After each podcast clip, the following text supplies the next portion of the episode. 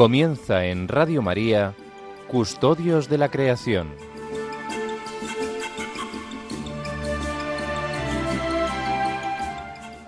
Un programa dirigido por Mari Carmen Molina Cobos.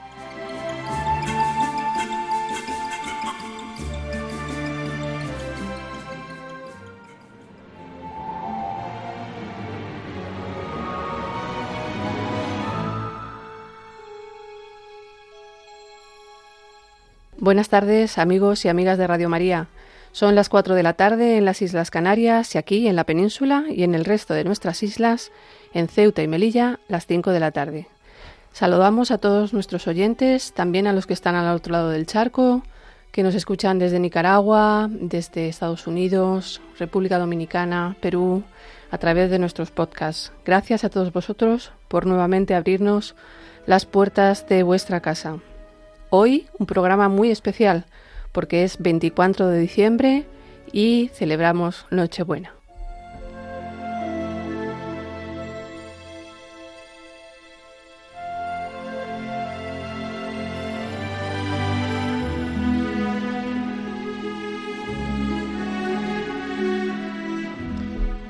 Y sucedió que mientras ellos estaban allí, se le cumplieron los días del alumbramiento, y dio a luz a su hijo primogénito. Le envolvió en pañales y le acostó en un pesebre, porque no tenía sitio en alojamiento. Había en la misma comarca unos pastores que dormían al raso y vigilaban por turnos durante la noche en sus rebaños. Se les presentó un ángel del Señor y la gloria del Señor se envolvió en su luz y se llenaron de temor. El ángel les dijo, No temáis, pues os anuncio una gran alegría que lo será para todo el pueblo. Os ha nacido hoy en la ciudad de David un Salvador, que es Cristo Señor. Y esto os servirá de señal. Encontraréis un niño envuelto en pañales y acostado en un pesebre. Y sucedió que cuando los ángeles desalojándose se fueron al cielo, los pastores se decían unos a otros, Vayamos pues hasta Belén y veamos lo que ha sucedido, y el Señor nos ha manifestado. Y fueron a toda prisa y encontraron a María y a José y al niño acostado en un pesebre. Al verlo, dieron a conocer lo que les había dicho acerca del niño. Y todos los que les lo oyeron se maravillaban de lo que los pastores les decían. María, por su parte, guardaba todas estas cosas y las meditaba en su corazón.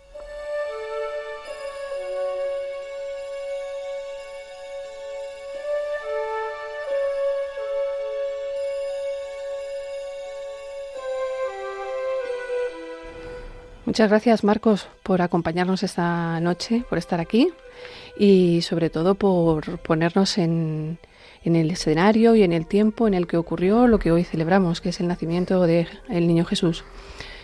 Eh, esta lectura probablemente se proclame en muchas casas en el día de hoy eh, con la intención de poner al niño Jesús en el Belén, en el centro de nuestra vida. Y por eso esta, este espacio mm, especial eh, para recordar esta lectura y centrarnos en lo que hoy celebramos, que Dios, super sobrenatural, se hizo natural y habitó entre nosotros.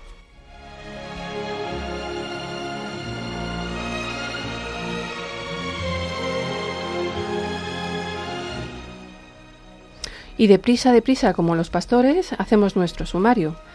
Hoy nos acompaña en eh, Los jóvenes se apuntan Elena Castro.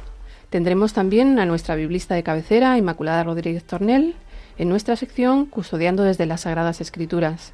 Antonio Garrido Salcedo nos traerá hoy una preciosa iniciativa y tendremos además dos coros maravillosos que nos presentarán tres niños estupendos que nos acompañan.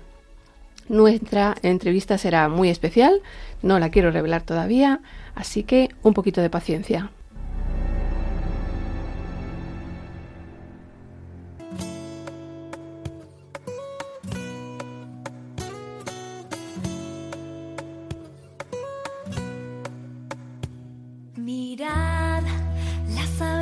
Cielo, los lirios del campo.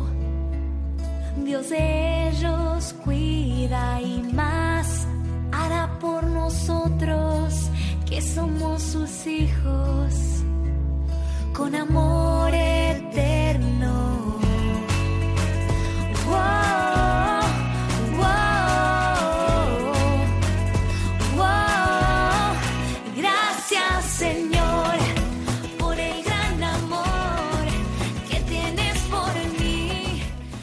Bueno, y como les decía, hoy tenemos en nuestra sección Los jóvenes se apuntan a Elena Castro. Buenas tardes, Elena.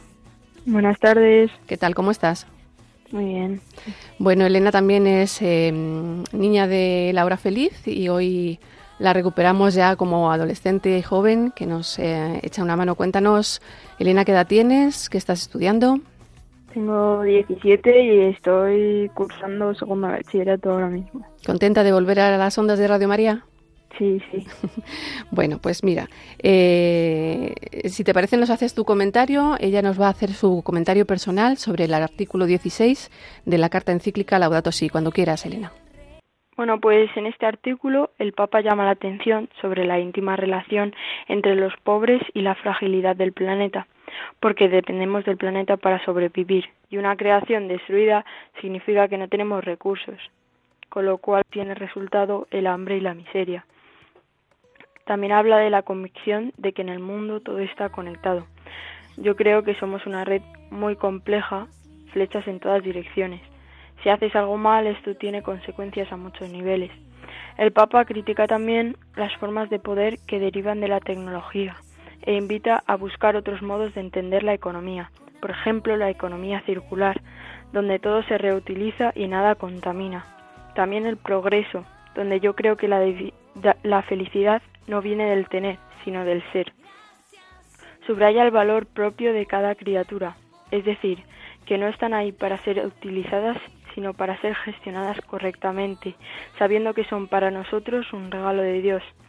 Además, propone debates sinceros y honestos y llama la atención sobre la grave responsabilidad de la política internacional y local, la cultura del descarte y la propuesta de un nuevo estilo de vida. Bueno, pues, ¿qué podemos hacer para cambiar el estilo de vida? ¿Qué podemos hacer los jóvenes eh, para hacer esto? Bueno, pues desde luego lo primero es cambiar la conciencia.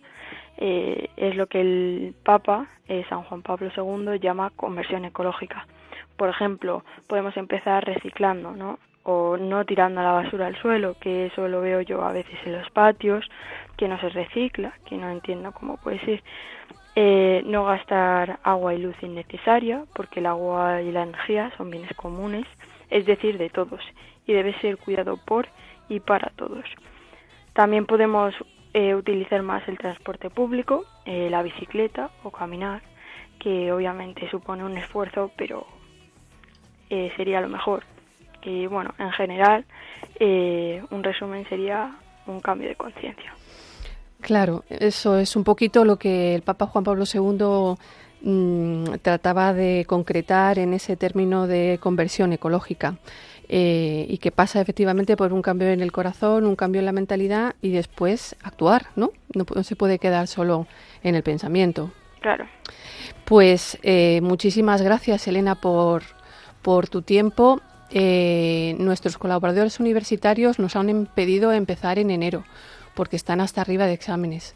Pero yo sé que también los de segundo de bachillerato estáis muy cogidos de tiempo, tanto Alicia como tú, así que mm, os lo agradecemos especialmente y ya sabes, la próxima vez en directo. ¿Te parece? Sí. Gracias, Elena. Muy A amable. vosotros. Adiós. Adiós.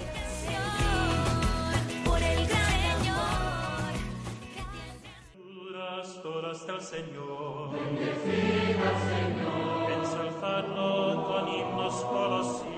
Y damos paso en este tiempo a nuestra sección Custodiando desde las Sagradas Escrituras con Inmaculada Rodríguez Tornel, nuestra biblista de cabecera. Buenas tardes, querida Carmen y queridos amigos de Radio María. Soy Inmaculada Rodríguez Tornel, biblista, profesora de griego, de hebreo y libros sapienciales, y os estoy acompañando con la sección Custodiando desde las Sagradas Escrituras para el programa Custodios de la Creación. Así que una tarde más con vosotros. Bueno, hace ya, madre mía, casi un mes que dejamos nuestra reflexión sobre los relatos de la creación de la Biblia Justo nos quedamos en el versículo 2 de Génesis 1, el primer relato, el sacerdotal. Así que hoy vamos a continuar con el versículo 3, que dice así, literalmente. Dijo Dios que exista la luz, y la luz existió. Me vais a permitir que lea el versículo en hebreo que es mucho más expresivo. Dice, Vayomer Elohim, Yehior, Vallehior. Y es que, bueno, en su lengua original puede apreciarse mucho mejor la contundencia de la narración bíblica. Fijaos en eso de Yehior, Vallehior, qué repetitivo es, ¿no? Yehior, yo lo he traducido por sea luz, Yehior, Vallehior, era luz. Aquí las traducciones son siempre un poco traicioneras porque no pueden reproducir lo que en la lengua hebrea se dice casi con las mismas palabras, casi con los mismos sonidos. Mira, Yehior, Yehior, Vallehior. Como digo, traducido sea luz, era luz. Yo intentaba hacer con estos dos verbos tan, tan parecidos en su sonoridad. El hebreo expresa con simplicidad, pero a la vez con contundencia, una gran verdad teológica, y es que lo que Dios dice se hace, y punto, no hay más. El querer de Dios se convierte en realidad, mira, en menos de un nanosegundo que decimos hoy por la potencia de su palabra. Él no tiene más que pronunciar las cosas para que éstas, al instante, en el momento, se hagan realidad. Por eso la suya es una palabra inmensamente poderosa, una palabra que decimos que es performativa, es decir, es creadora. A mí me recuerda un poco ese cuento griego del rey Midas, ¿te acuerdas? Del rey Midas, ese que todo lo que tocaba lo convertía en oro. Nuestro Dios, todo lo que pronuncia lo convierte en realidad. De ahí la peculiaridad de la palabra hebrea davar. Davar significa tanto palabra como cosa, es decir, es significante y a la vez significado. Porque en la teología bíblica las cosas no se llaman, las cosas son. Esto no, no se llama radio, esto es una radio. Dios creó el mundo y sus criaturas con la potencia de su palabra. Por eso la lengua de Dios, según el pensamiento bíblico, bueno, sería el hebreo. Y con él y sus letras, él, Dios, creó todo lo que, lo que existe. De, de esta verdad tan, tan trascendente, tan, teológica, sacaron mucha enjundia los cabalistas, esta corriente, em, em, digamos, mística de, del judaísmo que tuvo tanta importancia en la, en la península ibérica. Pues bien, los cabalistas contaban las palabras de la Biblia y profundizaban en el sentido oculto de las 22 letras del alfabeto hebreo, que dio origen, como, como muchos sabéis, al tarot con sus 22 arcanos.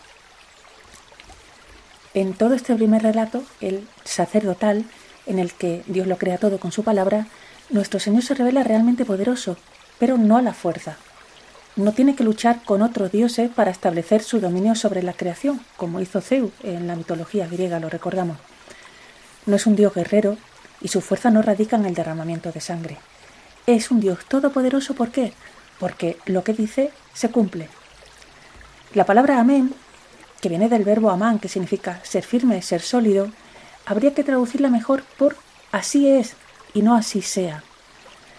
Es una aclamación de fe que utilizamos en la liturgia con la que queremos afirmar que creemos que algo o alguien es robusto, que me sostiene y por eso es digno de mi crédito y confianza. Las palabras de Dios, así como su creación, están bien asentadas, son firmes, duraderas. Decía el profeta Isaías en 48, la hierba se seca, la flor se marchita, pero la palabra de Dios permanece para siempre. Y ya en los evangelios se dice que antes desaparecerán el cielo y la tierra a los que Dios asentó con firme cimiento que las palabras de Jesús. El cielo y la tierra pasarán, pero mis palabras no pasarán. Tenemos en Marcos 13, 31 y los paralelos. Ya podrás intuir, querido oyente, las relaciones que los cristianos empezaron a ver muy pronto entre esta palabra creadora y Jesús. La palabra con mayúscula, primicia de la creación, como dijo San Pablo, quizás te acuerdes de este bellísimo himno cristológico que tenemos en Colosenses capítulo 1. Principio, allí se habla de Jesucristo en estos términos. A partir del versículo 15 se dice, Él es imagen del Dios invisible, primogénito de toda criatura. Pues por medio de Él fue creado todo, en el cielo y en la tierra, lo visible y lo invisible, majestades, señoríos, autoridades y potestades. Todo fue creado por Él y para Él. Él es anterior a todo y todo tiene en Él su consistencia. Ya lo dijo el evangelista Juan en el prólogo de su evangelio. En el principio ya existía la palabra, palabra como mayúscula, y la palabra estaba junto a Dios, y la palabra era Dios. Esto lo tenemos en el principio del evangelio de Juan, en Juan 1. Ya retomaremos más adelante estas relaciones tan claras entre Jesús y la palabra. Ahora proseguimos con nuestro primer relato de la creación. Hemos visto en el versículo 3 que Dios creó con solo pronunciarla la luz. El esquema es simple y rotundo. Dios lo dice y se constata en el relato bíblico que se hace. Cuando acaba el día, se dice que pasó una tarde, después una mañana y se, se enumera el día que es. Y al final ve Dios que todo está bien, que todo es bueno. Bueno, hemos escuchado infinidad de veces este relato, pues seguramente no lo sabemos casi de memoria, pero quizás no hemos caído en la cuenta del orden que está detrás de esta narración, el orden que se cuenta. Hoy vamos a descubrir el orden temporal y el orden espacial. Bien, la estructura temporal de la semana de la creación es la siguiente. Primero se crea la luz, día primero la luz. Día segundo, el firmamento, bóveda celeste. Día tercero, mar y tierra con sus habitantes, con las plantas. Cuarto, los astros, en mitad de la semana. Quinto día, ya pasando el meridiano, los peces y las aves. Sexto día, los animales terrestres y el ser humano. Y por último, el séptimo día, el sábado, el sábado. ¿Qué ocurre al principio? Pues al principio Dios crea la luz, que brota de Dios como matriz y espacio de sentido para sus criaturas. Y el sábado, al final, es por un lado día de luz, como se le llama en el judaísmo, y también cumplimiento de todo lo creado. Ahí tenemos el día primero y el día último, el séptimo. Y en el centro, en el día cuarto, tenemos los astros que están vinculados por un lado con la luz y por otro lado con el sábado, como así lo refleja el texto, porque los astros están creados por Dios, por un lado para alumbrar, pero también para regular las fiestas litúrgicas, ¿eh? relacionado esto último con el sábado. Y leo literalmente el versículo 14, 15 y 16. Y dijo Dios, que haya lumbreras en la bóveda celeste para separar el día de la noche, y sirvan de señales para distinguir las estaciones, los días y los años, que luzcan en la bóveda del cielo para alumbrar la tierra. Y así fue. Hizo Dios dos lumbreras grandes, la mayor para regir el día y la menor para regir la noche, y también las estrellas. Aquí acaba la cita bíblica. Así que tenemos una creación con siete días, en la mitad, en el día cuarto, tenemos los astros que separan como dos grandes conjuntos de la creación. Al principio tenemos el conjunto del espacio, con el firmamento, el mar y la tierra, y por otro, en el segundo conjunto, tenemos a los vivientes, peces, pájaros y animales seres humanos. Como digo, las plantas están consideradas parte de, de la tierra en el primer conjunto. Bien, y con estos dos conjuntos ordenado con la luz al principio, el sábado al final y los astros en el medio, se destaca el sentido armónico de todo, porque Dios lo crea todo como una bellísima armonía. La creación está representada como un gran templo alumbrado por los astros, habitado por los distintos vivientes y ordenado en torno al sábado. Es como un gran escenario litúrgico donde el mismo Dios habita. Vemos en esta secuencia de días el carácter progresivo de la creación. Dios va construyendo con su palabra el edificio de su templo, aquella casa en la que va a habitar permanentemente. Si queréis profundizar más en, en esto que estoy contando, podéis acudir a la antropología bíblica de mi querido amigo Javier Picaza. Bueno, y seguimos. Ahora vamos a ver el esquema temporal. Hemos visto el espacial, vamos a ver el esquema temporal que está detrás del relato. Para la estructura espacial vamos a tener que echarle un poco de imaginación porque no tenemos pizarra ni, ni PowerPoint ni, ni nada visual. Pensemos que en aquella época se creía que la Tierra era redonda pero plana. Era algo así como una gran mesa que tenía unos fortísimos cimientos. Sí, estás pensando bien, en los pilares de la Tierra, como el famoso libro, ¿no? el bestseller. Y por debajo de los pilares, el abismo. El abismo que son aguas que conectaban con los mares y los océanos, encima de los cuales se emergía lo seco, es decir, los continentes. Y cubriendo esta gran mesa redonda con las aguas de los océanos y agua por debajo y los pilares, cubriéndolo todo a modo de fanal, una enorme cúpula. Imaginaos una- un fanal de cristal, pues así, ¿no? El firmamento, que se llamaba así porque estaba muy bien asentado, muy firme. De él pendían, colgaban las lumbreras mayores, el sol y la luna, y las menores, que son las estrellas. Y por encima del firmamento, las aguas de arriba, que se distinguían de las de abajo, que ya hemos nombrado. Las aguas de arriba que solo caían cuando Dios abría las compuertas de esta bóveda celeste, como ocurrió en el diluvio durante 40 días y 40 noches. Y por encima de esta gran bóveda, arriba en los cielos, Dios, nuestro Creador. Por eso, uno de los nombres con los que se le llamaba al Señor era precisamente Hashamayim, que significa en hebreo los cielos. Puesto que encima de esas compuertas está la presencia divina, para evitar ser visto, el Altísimo colocaba las nubes para que velaran, velar, ponían velo, para que velaran su presencia. Así que también la nube es símbolo de la presencia de Dios, como recordamos por distintos relatos del Antiguo Testamento. Este imaginario sobre la creación es bellísimo, ya lo vemos, y nos ayuda a entender mejor muchos textos bíblicos, especialmente algunos salmos, donde se habla de cimientos, de pilares, de bóveda, de agua de arriba, de abajo, etc. Si alguno tiene la tentación de decir que esto se ha demostrado que no es verdad, pues, ¿qué le podemos decir? Pues que tiene toda la razón. ¿Por qué? Porque la Biblia nunca se escribió con la intención de ser un libro científico, ni tampoco un libro histórico.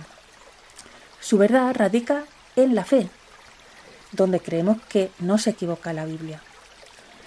Estos relatos nos siguen interpelando y recordando que nuestro Dios es el único Señor allí arriba en los cielos y aquí abajo en la tierra.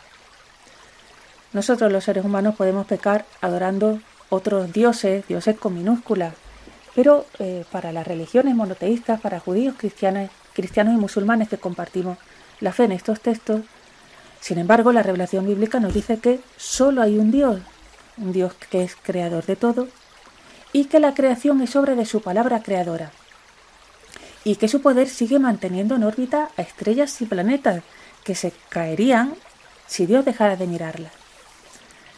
El cuidado de Dios sobre la creación es continuo y constante, por más que nosotros los humanos nos empeñemos en maltratarla.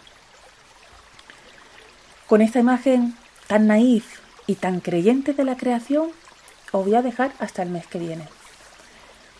Hoy hemos podido meditar con el primer relato de la creación sobre la palabra creadora de Dios, sobre el orden escondido que está detrás de su creación. Hemos visto el orden espacial y el orden temporal.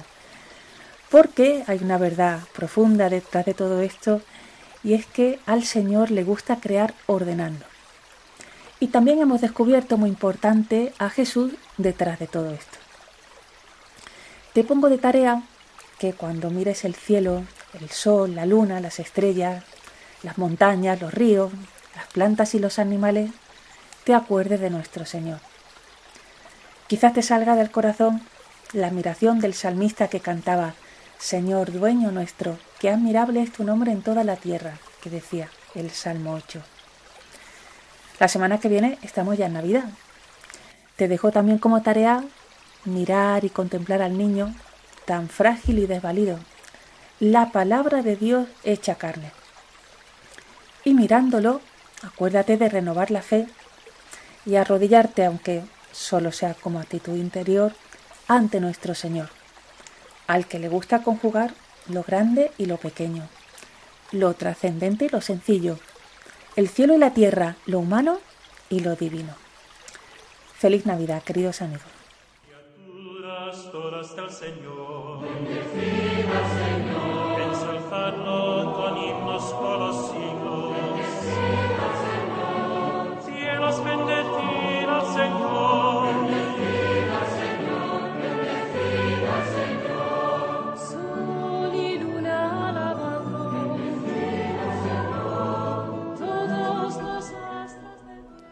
Pues muchísimas gracias, Inma. Me ha encantado ver cómo Dios construye la creación como una gran catedral o un gran templo donde Él habita que, y que está construido en esos fuertes cimientos de los que nos hablas y ese fuerte firmamento. Dios está vivo en la creación y la cuida desde el comienzo. Es también un buen motivo para cuidarla a nosotros.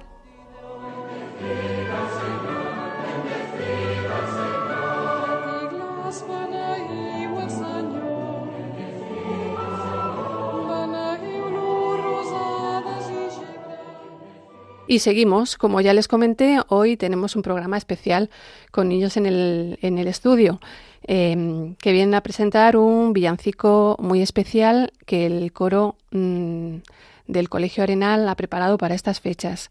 Ellas son Inés. Buenas tardes, Inés. Buenas tardes. ¿Cómo estás? Muy bien. ¿Contenta de estar en la radio? Sí. Bueno. ¿Cuántos años tienes, Inés? Tengo 10. Muy bien. Y también tenemos a Marta. Hola, Marta, ¿cómo estás? Hola. ¿Todo bien? Sí. También eh, Marta e Inés, e Inés, como les comentaba, forman parte del coro que ha, que ha preparado y ha desarrollado con tanto cariño este villancico. Es un villancico muy especial, está en italiano y, bueno, como Inés sabe italiano, nos ha ayudado a un poquito, ¿verdad? Sí, un poquito. Un poquito, porque tu mamá es italiana, ¿no? Sí. Sí, entonces ella nos ha ayudado a hacer la traducción, así que ellas van a leer la traducción y luego vamos a escuchar el villancico. Cada noche cuando rezo en la cama, pienso en lo que se ve desde el cielo. Todo mal que vivimos en la tierra. Cada lágrima que cae sube al cielo. Dime qué cosas puede hacer un niño. ¿Cómo puede hacer algo que cuente siendo tan pequeño? Con el amor creo que se puede hacer mucho. Por ejemplo, consolar un poco a Jesús. Vamos, Jesús, no te preocupes. Si el mundo no es tan hermoso visto desde ahí arriba. Con tu amor se puede soñar y tener un poco de paraíso aquí abajo. Cuando digo la oración de la mañana, rezo por mi hermanita y mi papá, por mi mamá que está cerca de mí. Ella me sonríe y me da mucha felicidad.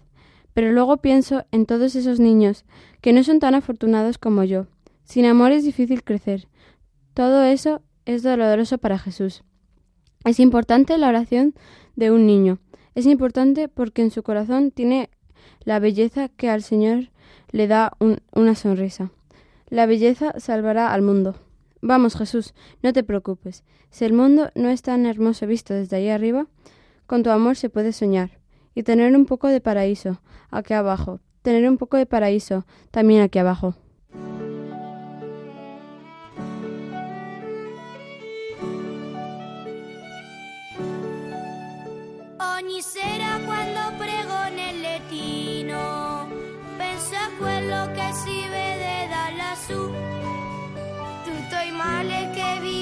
Sulla terra, ogni lacrima che scende sale su. Tu mi dici cosa mai può fare un bimbo? Come può contare piccolo come? Con l'amore penso si può fare tanto. Per esempio consolare un po' Gesù. Forza Gesù,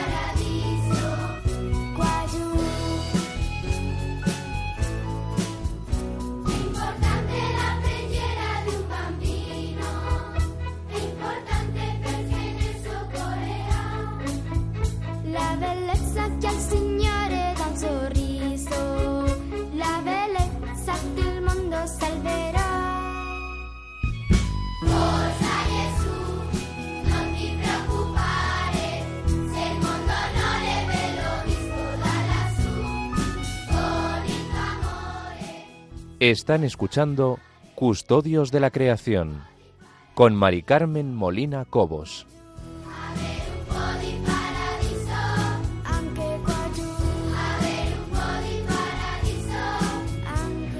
Y muchísimas gracias, chicas, por eh, haber estado esta tarde con nosotros. Y mm, repito, eh, Marta e Inés del Colegio Arenales de Arroyo Molinos. Muchas gracias. De nada.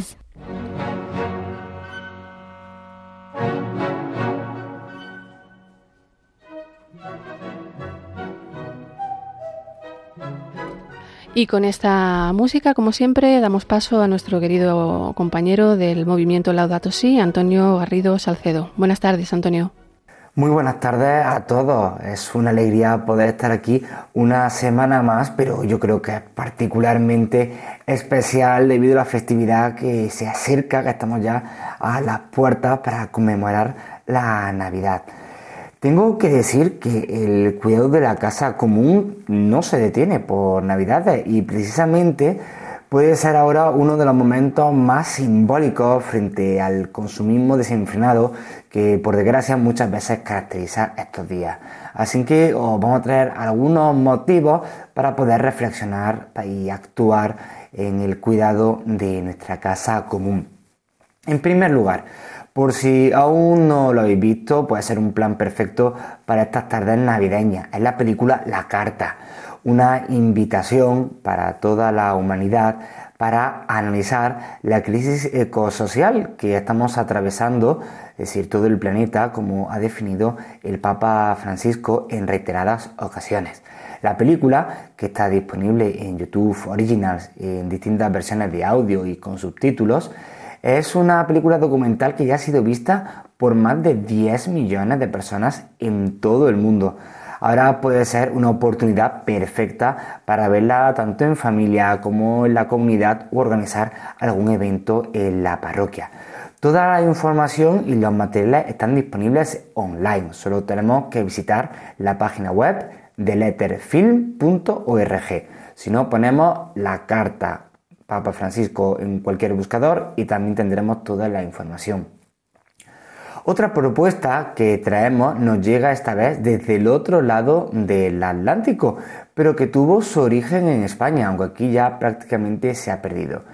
No sé si conocen la tradición de la posada.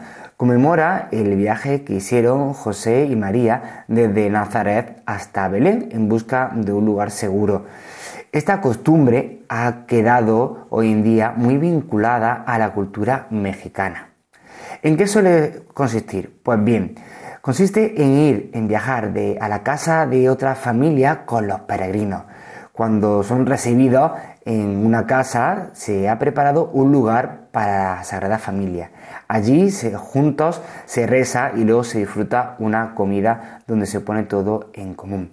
Una conmemoración que nos tiene que recordar la humildad de la Sagrada Familia, la manera sencilla y sostenible. ¿Y cómo podemos hacerlo nosotros en esta fecha? Pues algunos ejemplos son el uso de ingredientes de proximidad, es decir, de nuestra región, evitar el, el, uso de platos y cuberterías desechables, evitar los adornos de un solo uso y un largo etcétera de propuestas. Si queremos conocer más de cerca este tipo de, iniciativas y muchísimas otras, os animo a visitar la página web de la plataforma Laudato Si, que como ya sabemos desde hace un año se ha convertido en un foro para promover el cuidado de nuestra casa común. Y una de sus áreas en concreto es la de familia, donde podemos acudir tanto para conocer las iniciativas que desarrollan en otros lugares del mundo como compartir las iniciativas que tengamos desde nuestra casa y costumbres. Así que aquí os traigo, como digo, dos píldoras que pueden ser muy útiles para esta jornada de Navidad. Pues ya simplemente me queda despedido de felicitaros en esta santa noche, en esta Navidad y desearos un feliz y próximo año 2023 que espero que también esté cargado de Navidades. Un saludo y un abrazo a todos. Pues muchas gracias Antonio por recuperar esta tradición española y que nos han conservado en México con mucho cariño y te deseamos también feliz eh, Nochebuena Te esperamos en el próximo programa. Pues como saben, gracias a sus donativos es que Radio María puede llevar a cabo su labor de evangelización, por lo que les estamos muy agradecidos. Eh, me gustaría eh, que escucharan el mensaje del director de Radio María en este sentido. Hay encuentros que cambian la vida, como los de los conversos con Dios, y encuentros que cambian la historia, ante todo el de Cristo con la humanidad en Belén.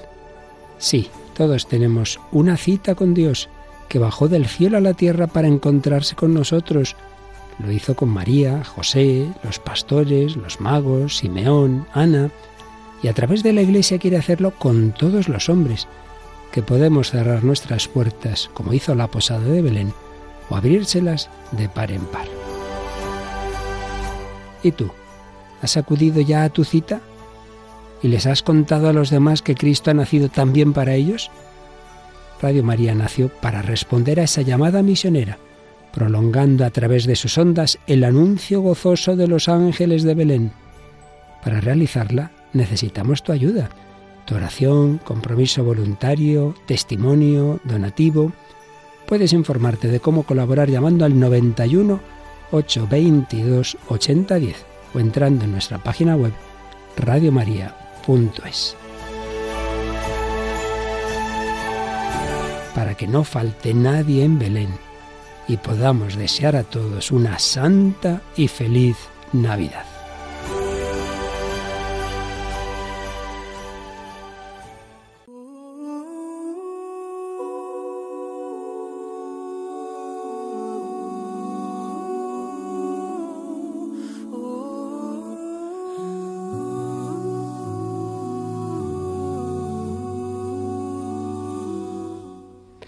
Y seguimos en nuestra sección hablando con los que custodian. Hoy está con nosotros el doctor Emilio Chubieco, catedrático de Geografía de la Universidad de Alcalá y responsable de la Cátedra de Ética Ambiental de la misma universidad. Él es líder del grupo de investigación en teledetección ambiental y tiene en su haber un importante número de publicaciones científicas, así como 40 tesis doctorales dirigidas a sus espaldas, que no es poco. Buenas tardes, Emilio. Buenas tardes, Mari Carmen. Él fue director de este programa por un, par de años, ¿no, Emilio? Eh, sí, codirector en realidad, porque me encargaba de una de las dos de los dos eh, periodos, digamos, de cada 15 días más o menos trabajaba allí. Así que muy bien, fue un periodo estupendo. Muy bien. Y eh, hoy le tenemos aquí como un invitado especial porque ha recibido el premio Rey Jaume I, ¿cierto? Sí, así es. Recientemente. Muy bien. Emilio, esta distinción es consecuencia del, bueno, pues de tu trayectoria profesional en materia de cuidado y protección del medio ambiente. Eh, cuéntanos un poco cuál es el sentimiento que te surge cuando la sociedad de repente reconoce tu esfuerzo en algo que consideras tan importante como para dedicarle no solo tu tiempo profesional, sino también tu trabajo como voluntario aquí en la, en la iglesia, ¿no? Sí. Pues bueno, claro, fue una sorpresa y una gran alegría, como te puedes imaginar, porque es un premio muy prestigioso, que ya tiene bastante tradición y, bueno, ya es muy conocido también en España y entre los profesionales pues tiene una gran, bueno, un gran predicamento. Eh, lo primero que hay que decir es que es un premio a una trayectoria, pero que no es una trayectoria personal. O sea, eh, en, la ciencia la hacemos entre muchas personas y en concreto pues he tenido la suerte de, estar rodeado de, personas muy entusiastas que a lo largo de estos años de mi carrera profesional pues me han acompañado en, la investigación que, he intentado promover y que también he aprendido de ellos y de sus iniciativas. Y bueno en el fondo es un trabajo en equipo y bueno en este caso el reconocimiento es personal pero realmente es un premio para, para muchas personas que han colaborado conmigo a lo largo de estos años. ¿no? Esto citabas antes de las tesis doctorales, pues es de las cosas que me siento más, eh, digamos, que me ilusiona más haber hecho en la vida, el poder haber ayudado a, a personas a, iniciar su carrera investigadora y obviamente pues con todas esas personas ha habido un trato cercano tanto profesional como humano y, y, bueno pues como yo he aprendido mucho de ellos también y a ellos también se les debe buena parte de este premio. Claro, Claro, porque efectivamente la ciencia se hace en equipo, como bueno, pues como con tantas cosas, ¿no? Que necesitan de la colaboración de muchos. Tú eres un custodio de la creación a distintos niveles, desde tu cátedra de geografía como investigador, desde la cátedra de ética ambiental, también poniendo la ética en valor como un elemento fundamental también de equilibrio socioambiental. Has trabajado en sociología, eh, pues evaluando la importancia de las tradiciones religiosas en esto del cuidado de la casa común y también, eh, como comentaba antes, formas parte de la Comisión Diocesana de Ecología Integral como voluntario. ¿no? Em, ¿Cómo se encaja todo esto? ¿Hay contradicciones eh, como científico, como creyente? ¿Se complementan? Mm, ¿Te apetece hacer algo nuevo? No sé, cuéntanos, ¿qué te queda por hacer? Bueno, muchísimas cosas. Bueno, afortunadamente tengo tengo muchos proyectos todavía y bueno, si Dios me da fuerzas y salud para cumplirlos, pues espero que vayan saliendo adelante. Pues sí, yo creo que se complementan bien porque en realidad yo llegué a la ética ambiental en cierta medida eh, a través de la investigación ambiental. Eh, cuando uno lleva años trabajando en temas ambientales, pues te vas dando cuenta cada vez más que la ciencia es muy importante para entender las cosas, para eh, intentar situar los problemas, pero los problemas no se resuelven únicamente con ciencia, se resuelven más bien con, con motivaciones, con valores éticos. Eh, las personas no cambian porque leen un artículo científico, no cambian pues porque leen un libro, o ven una película o tienen algún algún encuentro personal que les lleva a replantearse cosas. La divulgación es muy importante, ¿no? En ese sentido, supongo. Sí, la divulgación y bueno, yo creo que la conexión de la ciencia con otros valores, con los valores éticos, ¿no? Hace hmm. mucho tiempo leí unas eh, palabras de un científico ambiental muy conocido que fue decano de la Facultad de Ciencias Forestales de la Universidad de Yale y él decía que antes pensaba, más o menos venía a decir, antes pensaba que los grandes problemas ambientales eran el cambio climático, el colapso de los ecosistemas y, la pérdida de biodiversidad, pero ahora estoy convencido que los grandes problemas son el egoísmo, la avaricia y la apatía, ¿no? Y contra esos problemas los científicos no tenemos mucho que decir, o sea, tenemos pocas armas contra esos problemas. Y en el fondo, pues es así, o sea, al final los grandes problemas ambientales pues no dejan de ser problemas de, de un desajuste entre los recursos que tenemos y la y los deseos, los requerimientos de personas que van más allá de una de una vida sobria, normal, que nos ayudaría pues a, a tener un consumo mucho más equilibrado y naturalmente pues a que muchos de los recursos que usamos para cosas relativamente superfluas o muy superfluas pues pudieran usarlo aquellas personas más vulnerables que no tienen acceso ni siquiera a lo imprescindible. Ya, escasez de virtudes, ¿no? De alguna manera. efectivamente, sí, yo creo que que por eso recuperar la ética y la conexión entre la ética y la ciencia me parece muy importante. Cualquier ciencia que hagamos, pues tiene repercusiones éticas, no, no hay nada que sea inocuo.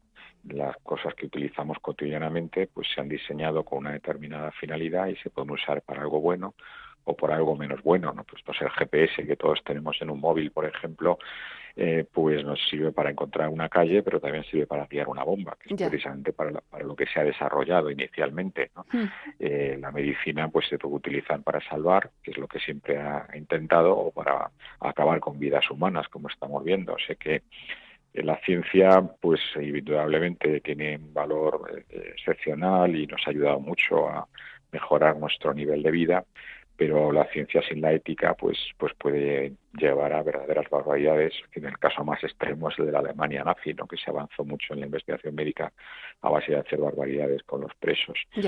Em, o sea que, que, es importante ligar las dos cosas y en definitiva pues cuando hablamos de medio ambiente tenemos que intentar conectar con valores más hondos, ¿no? Y ahí entra pues la última cosa que citabas, que es la conexión con nuestra propia fe, ¿no? Con los valores religiosos que no dejan de ser los valores más hondos de, una persona. Y yo creo que en ese sentido, pues una de las líneas que estoy trabajando ahora precisamente es hacer una tesis doctoral que permita eh, avanzar un poco más en nuestro conocimiento de nuestra relación de la de los bases eh, principios básicos de nuestra fe católica con con el cuidado del ambiente porque esto no es una cuestión de moda o bueno de hacerlo porque todo el mundo lo hace, ¿no? sino en realidad es una, me parece a mí que es una cuestión de profundizar en, en que lleva consigo cosas básicas de nuestra fe, como es la creación, como es la encarnación o es los sacramentos. Si entendemos bien eso, pues ligarnos a un mayor compromiso con la naturaleza debería ser una consecuencia directa. Ciertamente, así es. Em, a mí hay una cosa que me, con la que a veces le doy vuelta a la cabeza, ¿no? A pesar de que el magisterio de la Iglesia insiste en la necesidad de evangelizar desde esta preocupación ambiental, eh, ¿por, qué, esto eh, no llega? O sea, realmente es una preocupación que debe estar en la base de, nuestra fe, ¿no? Porque eh, cuidar la tierra, cuidar el agua, cuidar el aire son bienes comunes y por tanto cuidar eso es amar al prójimo, como nos enseñó Jesús. Sin embargo, este mensaje no acaba de encajar en todos los cristianos, ¿no? No se considera como parte de nuestro de nuestro compromiso religioso. ¿Por qué piensas tú que puede ser? Bueno, sí, yo creo que hay una cierta reticencia a los temas ambientales porque se asocian con una visión de la vida eh, que, está ligado a, otros valores que no son compatibles con la fe. A veces se tiende a simplificar pensando que todo el mundo que tiene preocupación ambiental, pues a la vez pues, eh, tiene unos valores, vamos a decir, de, defensa del aborto o de otras otras cuestiones que, que no son compatibles. Entonces, mm, claro, cuando politizamos el medio ambiente, pues al final mm, se, toman unas actitudes que no tienen mucha mucha lógica desde el punto de vista de nuestra religión, de la fe católica. Eh, hay, hay gente también que piensa que estamos hablando de ecología en lugar de hablar de Jesucristo. Y, bueno, es que en la vida de Jesucristo pues, es una vida bastante cercana a, la naturaleza. Obviamente, eh, el amor a la naturaleza pues es propio del, del, que, del que ha creado la naturaleza eh, Dios Padre de, quien la ha vivido, Dios Hijo, ¿no? Y de que lo mantiene en el ser, Dios Espíritu Santo. Pero esas conexiones religiosas más hondas, pues no están muy desarrolladas todavía.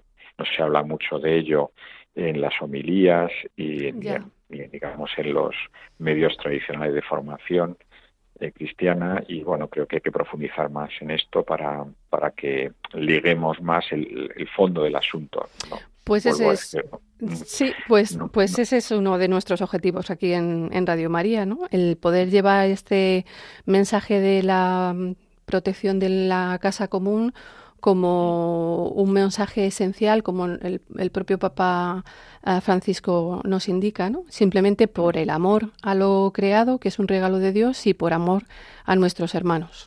Claro, sí, a mí me parece que también es importante subrayar que esto no es algo que haya inventado el Papa Francisco, sino que es parte de la tradición católica.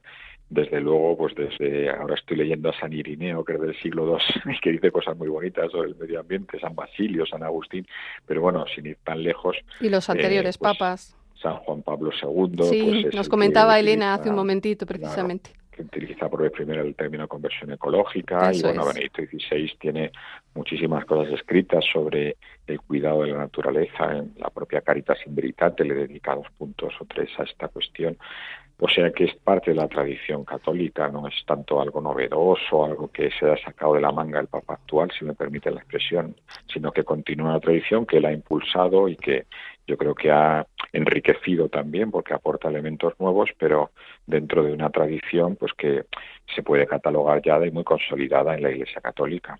Pues vamos a seguir consolidándola desde aquí.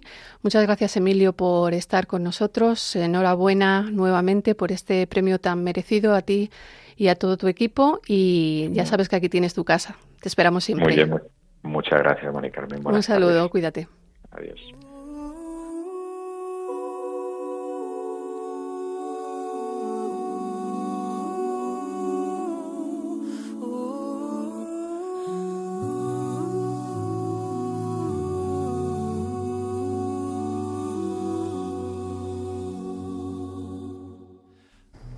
Bueno, y tenemos con nosotros, eh, precisamente comenzó la oración de nuestro programa Marcos Castro, que está aquí para presentarnos también un villancico Buenas tardes, Marcos. Buenas tardes.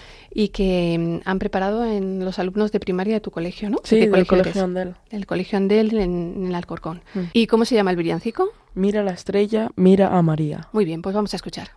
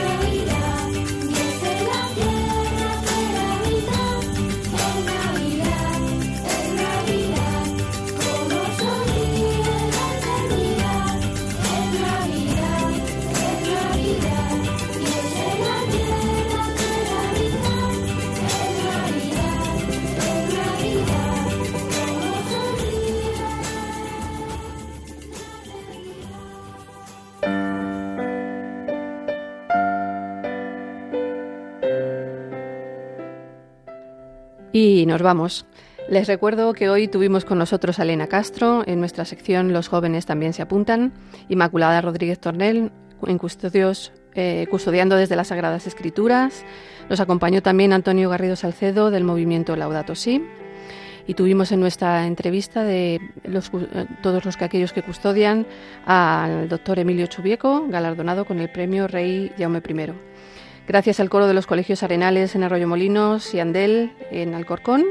Gracias a Marcos, a Marta, a Inés, eh, por estar evangelizando también a través de las ondas desde su niñez.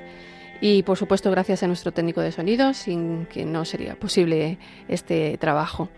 Eh, nada más, les dejo con el programa del padre Nacho Figueroa, Éramos tan jóvenes, y les recuerdo que nos sigan en el podcast de Custodios de la Creación y en las redes sociales.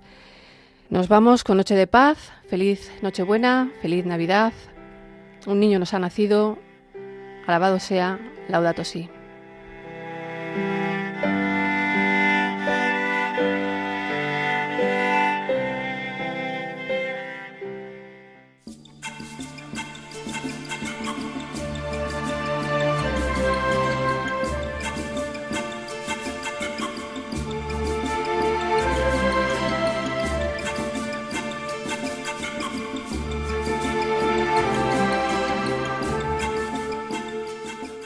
Acaban de escuchar el programa Custodios de la Creación.